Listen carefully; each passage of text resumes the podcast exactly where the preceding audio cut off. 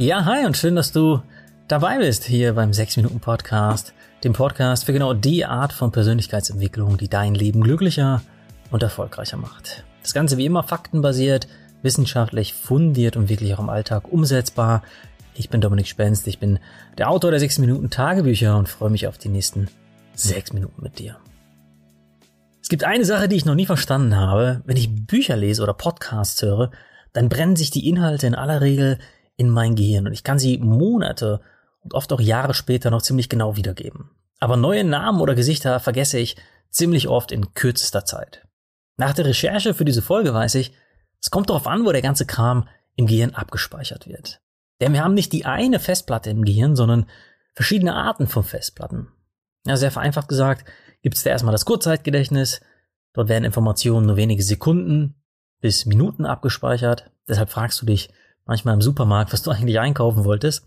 Im Langzeitgedächtnis hingegen werden Informationen über Wochen, Monate, Jahre und Jahrzehnte abgespeichert. Es können zum Beispiel Fremdsprachen, Fähigkeiten wie Autofahren oder Schwimmen oder eben ein Aha-Moment, den du beim Lesen hattest, sein. Und damit Informationen vom Kurzzeitgedächtnis ins Langzeitgedächtnis wandern, müssen sie vom Gehirn als wichtig und als relevant eingestuft werden.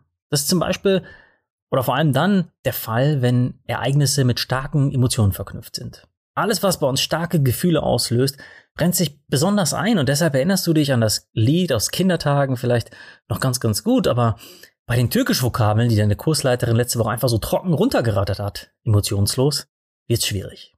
So, aber was hilft dem Gedächtnis jetzt auf die Sprünge? Wie wandern Informationen einfacher vom Kurzzeit ins Langzeitgedächtnis? Und dafür lohnt sich ein Blick in die Wissenschaft, hinter dem Gedächtnistraining. Und dieser Blick zeigt, dass sich unser Gedächtnis zum Beispiel Bilder viel besser merken kann als Worte. Und erstaunlicherweise gilt das auch für Orte oder Routen. Und genau diese beiden Fähigkeiten, also das Merken von Bildern und von Orten oder Routen, kannst du als Gedächtnisstütze nutzen, wenn du die Dinge länger als nur ein paar Minuten merken willst. Okay, das testen wir direkt mal. Also Achtung, deine Vorstellungskraft ist jetzt gefragt. Stell dir mal vor, du sitzt gerade in deiner ersten Vorlesung bei deinem Englischprofessor Herr Vogel und du willst gleich Bananen kaufen. Und du willst weder die Bananen vergessen, noch den Namen deines Professors. Und jetzt stell dir vor, die Bananen, die du kaufen willst, liegen vor der Supermarkttür, aufgetürmt als riesiger Bananenberg und versperren dir den Weg. Und um deinen Englischprofessor, Herr Vogel, der an der Tafel steht, schwirren ganz viele Vögel und kreischen, er fuchtelt wie wild um sich herum zwischen den ganzen Vögeln. Auch wenn diese Methode jetzt vielleicht etwas schräg klingt im ersten Moment, bin ich mir relativ sicher, dass du weder die Bananen noch den Namen deines Profs so schnell vergessen wirst. Denn wenn du diese beiden Dinge, also Bilder und Orte bzw. Räume kombinierst, dann nutzt du eine Methode, die nicht nur bei Gedächtnisprofis funktioniert. Forschende der Uni Wien haben nämlich herausgefunden, dass auch Laien schon durch 30-minütige Trainingseinheiten innerhalb von 40 Tagen messbar bessere und langlebigere Erinnerungen mit genau dieser Methode entwickeln. Und nicht nur das, ihre Gehirne arbeiteten auch deutlich schneller, generell schneller und erbrachten bessere Leistung mit weniger Aufwand, was MRT-Scans zeigen konnten. Und damit sind wir schon beim Herzstück von diesem Podcast, nämlich dem Praxistipp. Wie kannst du weniger vergessen und dir kinderleicht und vor allem dauerhaft mehr merken? Kurz gesagt, indem du dir einen Gedächtnispalast baust und zwar mit allen Sinnen. Okay, was soll das bedeuten, Gedächtnispalast? Damit ist ein riesiges Gebäude mit vielen Räumen gemeint, in dem du genau das abspeicherst, was du dir merken möchtest. Und diesen mentalen Palast baust du dir quasi in dem Moment, in dem du dir etwas Neues merken möchtest. Und wie dein fiktiver Gedächtnispalast aussieht, bestimmst du ganz allein. Es kann ein üppiger Palast, ein Plattenbau, von mir aus deine lang ersehnte Villa mit Seeblick sein. Also lass uns mal einfach direkt einsteigen in diese bewährte Methode. Nehmen wir mal an, du willst dir die Namen einiger Teilnehmer aus einem Seminar merken. Kaya, Manfred, Angela und Nils. Dann kannst du diese Namen in dem Moment, wo die Seminarteilnehmer ihre Namen vorstellen, in deinem Gedächtnispalast platzieren und im ersten Schritt dafür übersetzt du die Namen in ein Bild.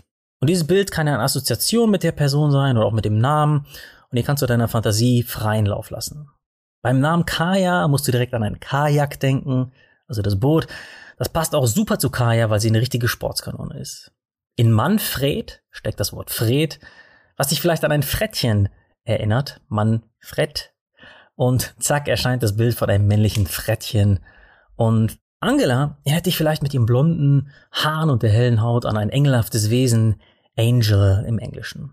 Beim Namen Nils musst du sofort an Nilpferde denken und ja, du merkst schon, diese Bilder können ruhig schräg und lustig sein.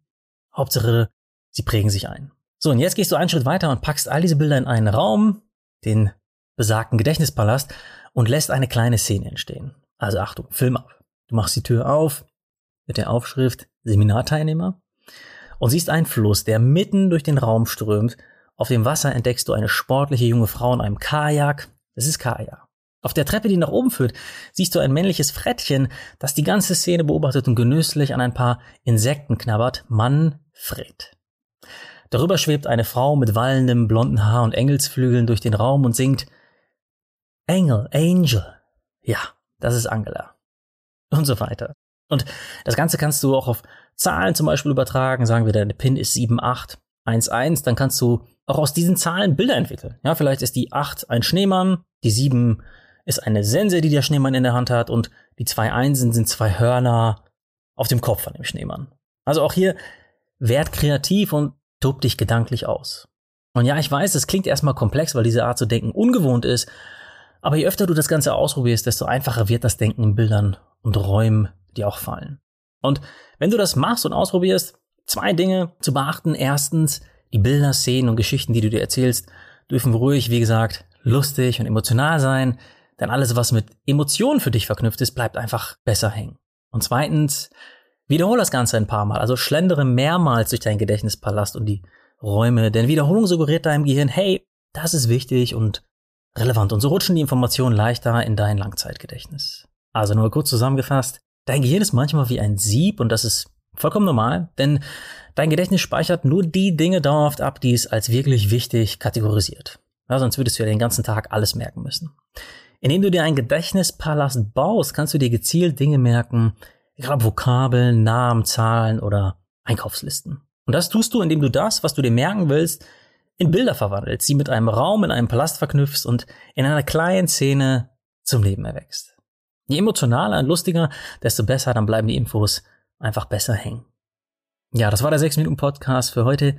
Mich würde jetzt interessieren, welche Folge vom 6-Minuten-Podcast bei dir am meisten im Langzeitgedächtnis hängen geblieben ist.